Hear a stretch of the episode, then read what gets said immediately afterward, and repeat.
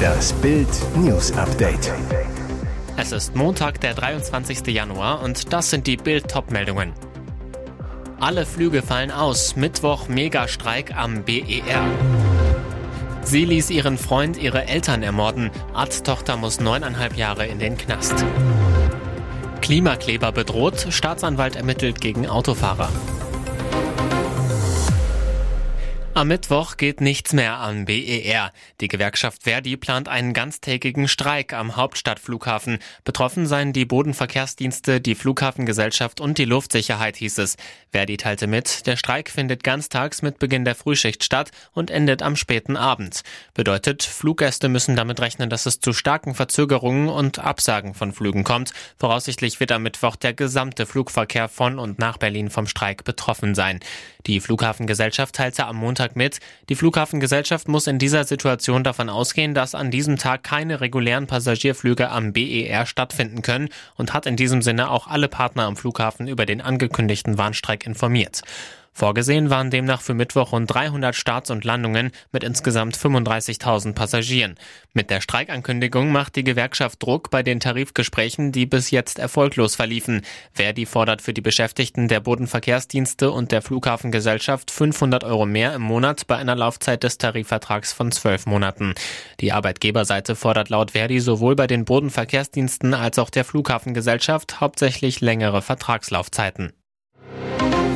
Weil sie ihre Eltern hasste und tot sehen wollte, ließ Hannah S. ihren Freund Felix S. das Arztehepaar Dr. Stefan und Dr. Antje S. ermorden. Nun soll sie dafür neuneinhalb Jahre ins Gefängnis, ihr Freund wegen der besonderen Schwere seiner Schuld dreizehneinhalb Jahre. Nach dreimonatigem Prozess hinter verschlossenen Türen fiel am Montag das Urteil im Doppelmordprozess vor dem Landgericht Bayreuth. Der drogenabhängige Felix hatte Hannas Eltern in der Nacht vom 8. auf den 9. Januar 2022 im Schlaf mit einem Messer attackiert. Währenddessen soll Hannah ihre drei Geschwister in der Familienvilla bewacht haben. Die Details aus der Urteilsbegründung sind schockierend. Während der Bluttat sagte Hannah zu ihrem Bruder, ist doch nicht so schlimm, wir können alle im Haus wohnen bleiben. Der Felix ist schon 18, der kann dich adoptieren. So hielt sie ihre Geschwister ab, den Notruf zu rufen. Die Verteidiger hatten für Felix S., den Hannas Eltern wie einen eigenen Sohn bei sich im Haus in Mistelbach aufgenommen hatten, lediglich neuneinhalb Jahre gefordert und für das Mädchen einen Freispruch, da ihre Beteiligung an der grausamen Tat nicht nachweisbar war. Die Staatsanwaltschaft München I ermittelt nach den zahlreichen Protesten von festgeklebten Klimaaktivisten nicht nur gegen Klimakleber, sondern auch gegen Autofahrer, die durch eine Aktion am Weiterfahren gehindert wurden. Zwei Ermittlungsverfahren seien dort derzeit anhängig, teilte die Behörde am Montag in München mit. Dabei gehe es um eine Aktion im Mai 2022. Ein Autofahrer habe einen erlaubnisfreien Schlagstock auf den Kopf eines der Aktivisten gehalten und ihn aufgefordert, die Straße zu verlassen. Ein anderer habe einen der Aktivisten von der Straße gezogen. Als Straftatbestand steht in beiden Fällen Nötigung im Raum, im letzten Fall auch Körperverletzung. Die Ermittlungen sind nach Angaben der Staatsanwaltschaft aber noch nicht abgeschlossen, auch weil die Rechtslage kompliziert ist. Möglicherweise könnten die Autofahrer sich nämlich auf Notwehr berufen. Der leitende Oberstaatsanwalt Hans Kornprobst rief Autofahrer dazu auf, sich in solchen Fällen auf die Polizei zu verlassen und nicht selbst tätig zu werden. 250 Anzeigen gegen Klimaaktivisten gingen im vergangenen Jahr bei der Staatsanwaltschaft München I ein, der überwiegende Teil davon gegen sogenannte Klimakleber. Gegen 84 Aktivisten wurden Ermittlungsverfahren eingeleitet. Der Rave kann weitergehen. Die Techno-Ikonen von Scooter sind wieder komplett. Frontmann HP Baxter hat zwei neue. Nach der Trennung von Sebastian, Basti Schilde und Michael Simon sind jetzt Jay Frog und Mark Blue an Bord. Jay Frog ist ein alter Bekannter, war bereits von 2002 bis 2006 bei Scooter am Megahit Nessaya beteiligt. Mark Blue ist ein junger Shootingstar, der 2019 begann in seinem Schlafzimmer Songs zu komponieren. HP zu Bild Alter zählt für uns nur bei Käse. Mit der Truppe ist bereits die neue Single Waste Your Youth entstanden. Plattenboss Jens Tele, sie ist jetzt schon mega erfolgreich, die neuen passen perfekt. Und jetzt weitere wichtige Meldungen des Tages vom Bild Newsdesk. Bohlens schwerer Mobbinganfall bei DSDS. Hast du nur Abi und dich durchnudeln lassen? Das war voll daneben, Dieter. Wer sich am Wochenende die Castings der neuen Deutschland sucht den Superstar Staffel angeschaut hat, der dürfte unter den Kandidaten vielleicht ein bekanntes Gesicht entdeckt haben. Und zwar das von Jill Lange. Sie nahm an Reality-Dating-Formaten wie Are You the One Reality Stars in Love und Ex on the Beach Teil ist dadurch einem breiten Publikum bekannt. Jetzt plant Jill auch als Sängerin durchzustarten. Dieter scheint auch Interesse an der Vergangenheit von Jill zu bekommen und will wissen, wieso sie in solche Formate gegangen sei. Jills Erklärung also, ich habe Abitur gemacht und danach dachte ich mir so, was machst du jetzt? Ich wollte schon noch irgendwas Cooles machen, Abenteuer erleben. Doch für Dieter ist das Thema damit nicht beendet. Er ätzt, hast du irgendwas Normales gemacht oder hast du nur Abi und dich durchnudeln lassen? Jill stellt daraufhin vor dem Pop-Titan klar, jeder kann ja machen, was er will. Dieter scheint jedoch weiter in Krawallstimmung pöbelt. Ich kann dazu nichts sagen, weil ich gucke so einen Schrott nicht an. Ein Ticket in den Recall gibt es für Jill dank Katja Karasavice und Pietro zwar, aber die Stimmung nach den Anfeindungen ist bei Jill am Tiefpunkt. Das erste Foto, Baby News von Poldi. Das ist Poldis schönster Dreierpack. Lukas Podolski ist zum dritten Mal Vater geworden. Am Freitag kam Töchterchen Ella zur Welt. Nach Luis und Maya ist es das erste Kind der Podolskis, das wie Mama Monika und Papa Lukas in Polen geboren wurde. Podolski zu Bild, es ist immer wieder etwas ganz, ganz Besonderes und das schönste Gefühl überhaupt. Wir freuen uns wahnsinnig, dass wir nun zu fünft sind. Jeder, der mich kennt, weiß, dass meine Kinder und Familie etwas ganz Besonderes für mich sind. Und weiter, dass Ella nun ebenfalls in Polen geboren wurde, ist diesmal zudem etwas Besonderes für uns Eltern. Nicht umsonst habe ich beschlossen, hier meine Karriere zu beenden. Ihr hört das Bild News Update mit weiteren Meldungen des Tages. Kommt sie jetzt überhaupt noch? Die Krönung des neuen Königs rückt immer näher. Am 6. Mai bekommt King Charles III. die Krone, 240 Tage nach dem Tod seiner Mutter Elizabeth II. Ihre Nachfolge hat Charles direkt angetreten, doch jetzt erst wartet die pompöse Zeremonie.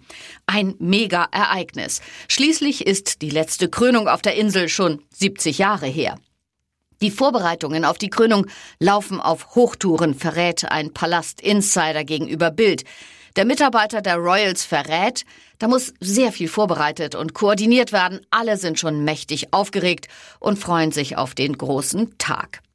Abstriche wird es dennoch geben, vor allem für jene, die man mittlerweile ungern im Königreich sieht. Prince Harry, Charles Sohn, wird voraussichtlich nicht mit auf den berühmten Balkon des Buckingham Palasts dürfen. Ebenso wenig wie seine Frau Meghan. Autsch. Die Palastquelle enthüllt zu Bild, alle sind sich einig, dass die bloße Anwesenheit von Harry und Meghan nur von der Krönung ablenken würde. Es ist nicht alles Gold, was glänzt. Manchmal ist es auch ein Traum in Blau.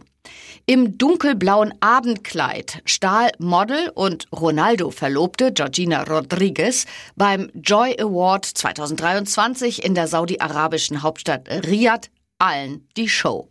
Selbst das Debüt von Cristiano Ronaldo für seinen neuen Club stellte sie mit ihrem Auftritt in den Schatten. Bei der größten Gala der Unterhaltungsindustrie in der arabischen Welt verzauberte Georgina die Fans in ihrer neuen Wahlheimat. Passend zur Robe trug sie sogar einen Schleier, der wohl an ein Kopftuch erinnern sollte, den die Frauen in Saudi-Arabien traditionell tragen. Was für ein Megastart ins neue Abenteuer der Ronaldos. Zu ihrem Glamour-Dress trug Georgina eine funkelnde Kette und große Ohrringe in Silber und glänzte so selbst ihren Superstar-Verlobten weg. Denn Cristiano Ronaldo feierte im Trikot von Al-Nassr zwar eine erfolgreiche Premiere und bleibt durch das 1 zu 0 gegen Al-Etifak an der Tabellenspitze der Wüstenliga, aber das Siegtor erzielte Teamkollege Taliska. Ronaldo konnte nicht mit seinem ganzen Können brillieren. Ein Debüttor war ihm nicht vergönnt. Hier ist das Bild News Update. Und das ist heute auch noch hörenswert. Wenn dir nicht mal dein Komplize sagt, dass du eben die dümmste Idee deines Lebens hattest. Auf der Flucht vor der Polizei haben sich zwei Tatverdächtige in Thüringen im Auto einfach totgestellt. Blöd nur, die Beamten sind trotzdem nicht einfach wieder gegangen. Aber der Reihe nach. Am Sonntagmorgen wollte die Polizei in Erfurt einen Audi im Rahmen einer Verkehrskontrolle stoppen. Eigentlich. Doch statt anzuhalten, trat der Fahrer aufs Gas und flüchtete. Die Beamten leiteten sofort die Fahndung ein. Wenig später entdeckten sie den gesuchten Wagen wieder, dunkel und abgestellt. Das Auto war dabei von innen verriegelt worden. Zwei Personen lagen bäuchlings im hinteren Bereich und stellten sich tot, erklärte ein Sprecher der Thüringer Landespolizei. Erst nach mehrmaliger polizeilicher Androhung der gewaltsamen Fahrzeugöffnung wurde die Verriegelung von innen gelöst. Auferstanden von den Toten unterzogen sich die Männer dann doch brav einer Kontrolle. Und wer hätte es gedacht? Ganz bei sich waren die polizeibekannten Erfurter wohl nicht. Beide standen laut den Ermittlern unter Drogeneinfluss. Gefahren sein wollte natürlich auch keiner, hatte doch ohnehin keiner von ihnen einen gültigen Führerschein. Sechs richtige und Zusatzzahl spielten Kürsat Y 9,9 Millionen Euro aufs Bankkonto. Doch jetzt krallten sich Kriminelle 10.000 Euro seines Vermögens. Als der 42-Jährige mit dem Spitznamen Chico in Istanbul Geld abheben wollte, schluckte der Automat seine Karte. Chico wandte sich an seine Bank, bestellte eine neue Karte, doch die kam nie an. Stattdessen kamen Betrüger an seine Debitkarte, hoben in Frankfurt am Main 10.000 Euro ab. Doch mit welcher Masche ging sie vor? Chico könnte einem Skimming-Betrug zum Opfer gefallen sein. Dabei wird der Geldautomat manipuliert. Eine weitere Möglichkeit ist, dass die Daten von Chicos verschluckter Karte gescannt und übers Darknet weiterverkauft wurden. Chico selbst hat einen ganz anderen Verdacht. Er ist sicher, die Karte wurde auf dem Postweg gestohlen, sowie der Brief mit der neuen PIN. Chico zu Bams, anders kann das nicht passiert sein. Gleich am nächsten Morgen bemerkte er den Betrug, erstattete Anzeige.